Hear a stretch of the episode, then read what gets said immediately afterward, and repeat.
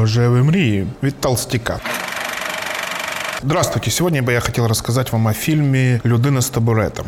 Ну, у меня есть небольшой планчик, по которому я буду рассказывать. Я помню, что я только-только закончил университет, маялся не с работы, у меня был поиск работы, я не мог ее найти. И тогда я часто, чтобы как-то отвлекаться, ходил в кинотеатр «Бомер». Тогда он хорошо работал, не как сейчас а, у нас там не было обмена валют. Это реально был кинотеатр альтернативного кино, не, которого не доходило до других кинотеатров. И там была презентация фильма про это человек с табу... ну, не он тогда не так назывался, а фильма с табуретом через Гималаи. И это был очень странный мой киноопыт. Я тогда еще не был прям таким активным насмотренным фильмом. И когда я смотрел на этот, на этот фильм, меня он очень сильно смущал. Я не понимал идею человека, примера моего же возраста, который э, решил на какое-то безумство. Честно, думал, что очередной какой-то немножечко психованный чувак собрался доказывать общественности о том, что вот он может творить, не ну, идти как-то против большого течения. Тогда это меня очень смущало. Сейчас я понимаю, что из этого начинается э, большой путь.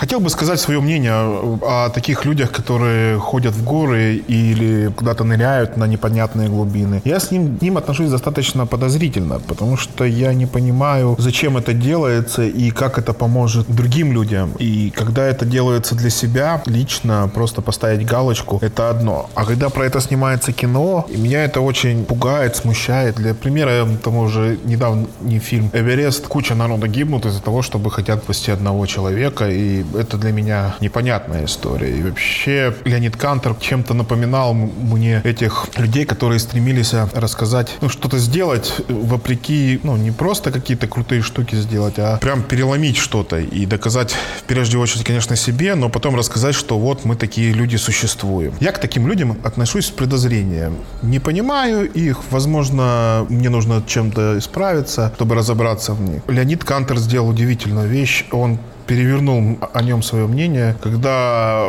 в достаточно сложный период для Украины, в 2014-2015 году, начали его выходить документальные фильмы. Да, он был там главным героем, но героем, который действительно рассказывает важные вещи для нашей страны, для Украины. Поэтому появление фильмов «Вина за Свира Хунак», «Добровольцы Божьей Читы» очень сильно изменили мое мнение о режиссере Леониде Канторе. И не только режиссере, но и человеке Леониде Канторе. Всем советую пересмотреть, посмотрите фильмы «Вина за Свира Хунак», «Добровольцы «Добровольцы Божьей Читы». По-моему, как часть какой-то из этих фильмов уже есть в Ютубе. Ознакомиться с этим точно нужно.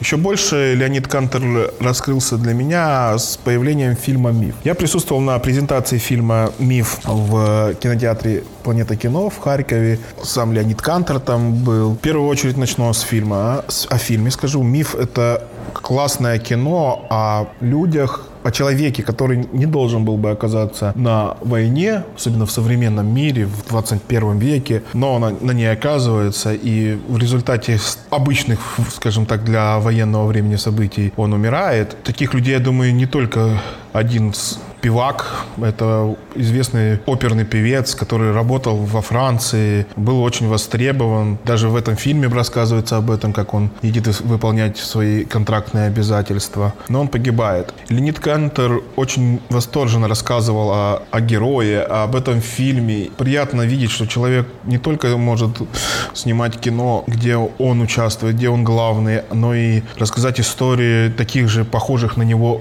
чем-то людей. И на этой презентации фильма «Миф» он рассказал о проекте, о том, что он хотел бы продолжить снимать и рассказывать о таких же людях, как его герой, как герой фильма «Миф».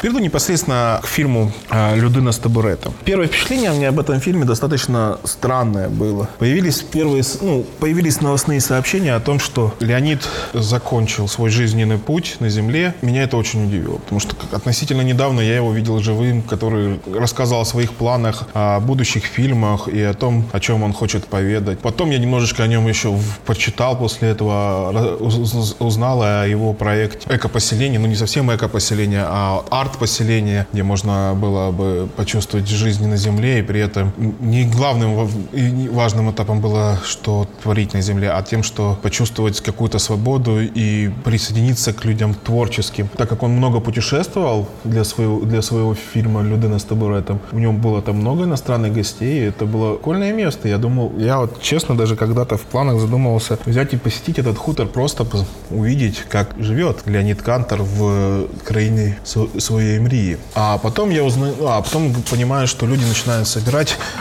и ну, собирают деньги, хотят создать фильм памяти о Леониде Канторе. И у меня вот очень двоякое было впечатление. И то, что еще не, не успели отрефлексировать его смерть, это меня смущало очень. А второе впечатление, что как же будет история от его друзей, насколько она будет понятна не его друзьям. В итоге все вышло как раз очень... Фильм получился достаточно яркий.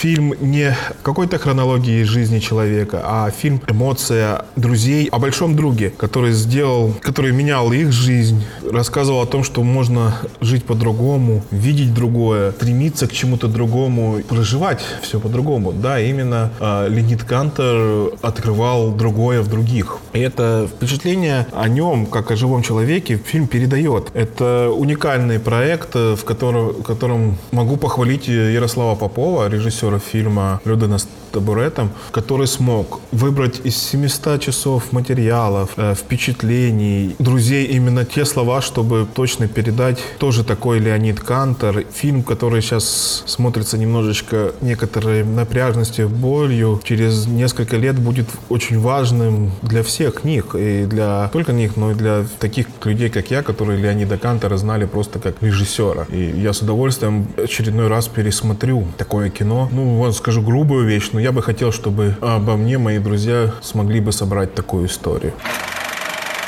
Фильм настолько не позволяет его ругать. Это неплохо, не хорошо, но он работает не на уровне смыслов, сюжетов, истории. Он работает на уровне эмоций.